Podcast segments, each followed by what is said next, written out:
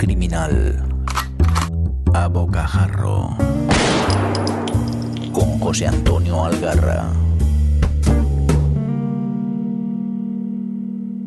Me prometí no comprar más libros hasta no reducir o terminar mi pila de pendientes. para sorpresa de nadie, pues he sido incapaz de cumplir esa promesa. Y es que editoriales como Sajalín me lo ponen muy, muy difícil. Cuando todavía tengo algunos de ellos pendientes, pues ¡bang! Van y publican una novela que tiene pintaza, de la que muchos hablan por ahí maravillas y que hizo vibrar mi sentido arácnido. Se trata de Ciudad Muerta, obra de Shane Stevens, publicada en 1973 y que se encontraba inédita en nuestro país. Hasta ahora, claro. Estás en el rincón criminal, soy Juchu y ahora os voy a contar lo mucho que he gozado con esta novela de mafiosos de medio pelo, sicarios, matones y demás fauna que pulula por sus páginas. Como os he dicho, siempre estoy al loro de lo que Sajalín va publicando y esta ciudad muerta me dio buena espina, pese a que no tenía ni idea de quién era el autor. Eh, vi que era una obra admirada por algunos escritores que son referencias para mí, por ejemplo Stephen King, Chris O'Food, eh, John Connolly. Bueno, y para rematar, cuando recientemente me pasé por Canillejas para charlar con Paco, como habréis escuchado en el episodio anterior, eh, pues Escribano me comentó que él la estaba leyendo y que le parecía muy buena. Pues ya estaría. Salí pitando de mi barrio preferido de Madrid para sumergirme en la marea humana que atravesaba la feria del libro en el retiro. Y dado que yo siempre estoy comprando libros, pues la verdad que tampoco tenía gran cosa que hacer por allí, salvo pasar a saludar a la buena gente de al revés y, por supuesto, a Sajalín. Allí charré un rato con Dani, el boss de la editorial, y bueno, me llevé un par de sajalines para mi biblioteca. O sea, al final me voy a hacer con todos, pero bueno, es cuestión de tiempo. Eh, puede parecer un botín escaso, un par de libricos, pero ya os digo que de eso nada. Hay libros que te llenan y que nada más terminar, pues sabes que se va a quedar contigo, que no te vas a cansar de recomendar y además sabes que vas a acertar. Esta es una novela que te lleva a lugares muy oscuros del alma humana. Y mira, para muestra eh, lo que el propio escritor dijo a un periodista cuando se le preguntó sobre su obra. Me han disparado, apuñalado, apalizado, gaseado, pateado, azotado, encarcelado y tirado ácido encima. He olido la muerte, visto su sombra y oído su aullido. La violencia ha sido mi pan de cada día desde pequeño, y algo sé sobre ella. Y también sobre el lado siniestro de la violencia, aquella que llevamos dentro. Está justo por debajo de la superficie, al acecho, siempre dispuesta a aplastar y destruir. Pues oye, como carta de presentación no está nada mal, ¿eh? Antes de ir con la novela, pues un par de apuntes sobre el escritor. He buscado, pero la verdad que tampoco he encontrado demasiado sobre él. Shane Stevens es uno de esos escritores enigmáticos que con una obra más bien escasa, ocho novelas publicadas entre el 66 y el 85, pues desapareció para años después ser considerado un autor de culto, admirado, como he dicho, pues por grandes escritores. Bueno, a Elroy le gustaba, y conociéndolo poco dado al elogio del amigo, pues ya debería bastar. Eh, nacido en 1941, muere en 2007. Y como buen yonki de las letras, he buscado algo más que leer de este buen señor y solo he encontrado por causa de locura. Y como no podía ser de otra forma, pues ya estoy tras él. Vamos, no tarde en tenerlo y devorarlo, claro. Y ahora vamos con esta joyica publicada originalmente en 1973 y que el buen ojo de Sajalín nos trae en su colección al margen. New Jersey, años 70 mafiosos. Ey, hasta aquí todo ok, ¿no? Fijo que se os vienen a la cabeza pues series, pelis o libros a porrillo. Es la época en la que se ambienta Taxi Driver, series como la excelente The Deuce o parte de uno de los nuestros. Y sí, sí, como todo el mundo dice por ahí, cuando la leas no podrás dejar de pensar en los soprano. Eh, te vendrán a la cabeza pues antros como el Badabín, la terraza del Satriale o el nuevo Visubio eh, lugares donde los protas de la serie pues, se juntaban pues, para organizar sus trapicheos. Los protagonistas de esta novela también van quedando pues, para comer, beber o ir de putas. Mientras tanto van organizando sus chanchullos o van recibiendo sus encargos criminales. El resto del tiempo pues, se lo pasan holgazaneando, bebiendo o cavilando cómo ascender dentro de la organización. Tanto los que están en lo más bajo del escalafón, que son los matones, como los capos, que necesitan consolidar, defender o ampliar su territorio. James Stevens eh, nos muestra a la perfección el funcionamiento de estos grupos mafiosos. Eh, estos siguen con la estructura que a principios de años 30 del pasado siglo creara el último capo de Tuticapi, de la mafia neoyorquina, Salvatore Maranzano.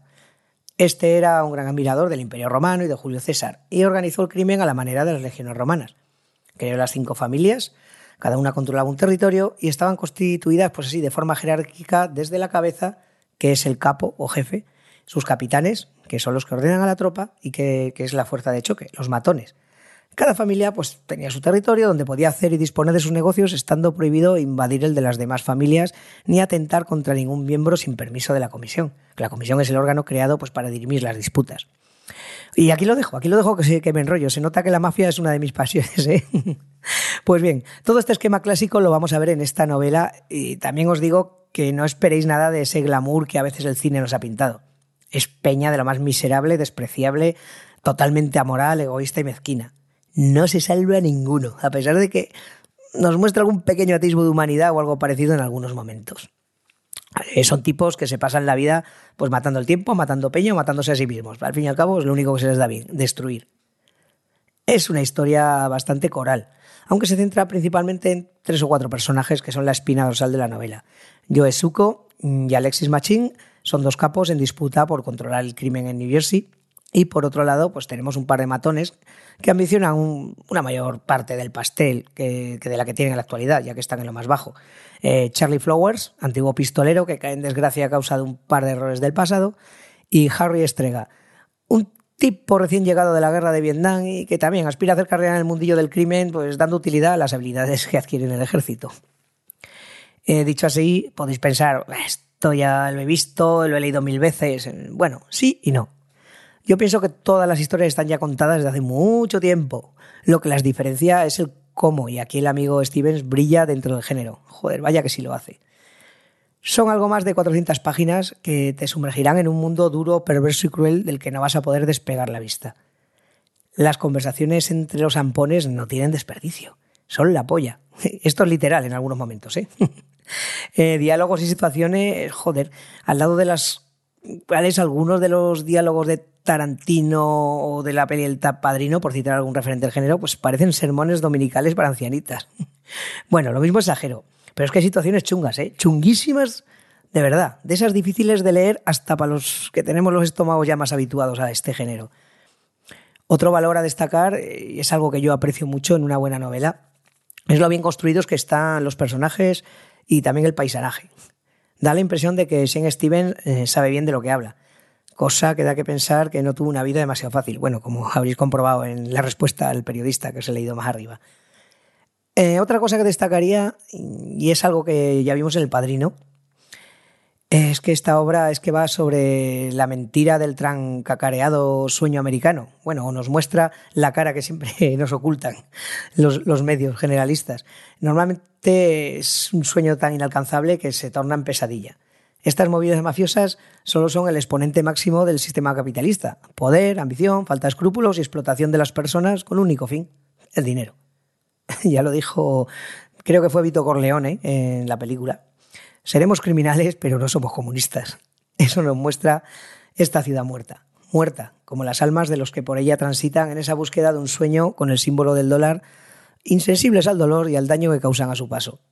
Una magnífica muestra de todo lo que el género nos puede aportar y que va más allá de una lectura entretenida y apasionante, que también lo es, ¿eh? Una de esas que sabes que van a permanecer en ti mucho más allá del momento en que la dejes en la librería. Y nada, eh, con esto termina este episodio, que la verdad que no esperaba publicar tan pronto, pero joder, he disfrutado tanto de este libro que se, me hacía el podcast encima. Espero que vosotros disfrutéis también. Eh, muchísimas gracias por seguir aquí, por leer y por compartir lecturas conmigo. Recordad que tenemos un canal de Telegram, eh, ya os dejaré en las notas si me acuerdo y si no me lo recordáis. ¿eh? tenemos ese canal de Telegram donde hablamos de, de, nuestras lecturas y recomendaciones, pues una pequeña comunidad criminal por donde podéis pasar si gustáis. Y como siempre agradecer al señor Mirindo por hacer que esto que yo perpetro pues llegue a las mejores condiciones a vuestros oídos. Os recuerdo que estamos en sons.red barra rincón criminal Apple Podcast, Spotify, Evox y servidor en las redes sociales y en el bar de la esquina. Un abrazo y hasta la próxima. Hasta aquí esta edición de El Rincón Criminal, un podcast alojado en Sons, red de podcast. Encuentra mucha más información de este episodio en nuestra página web, sons.red barra Rincón Criminal. y descubre muchos más podcasts en sons.red.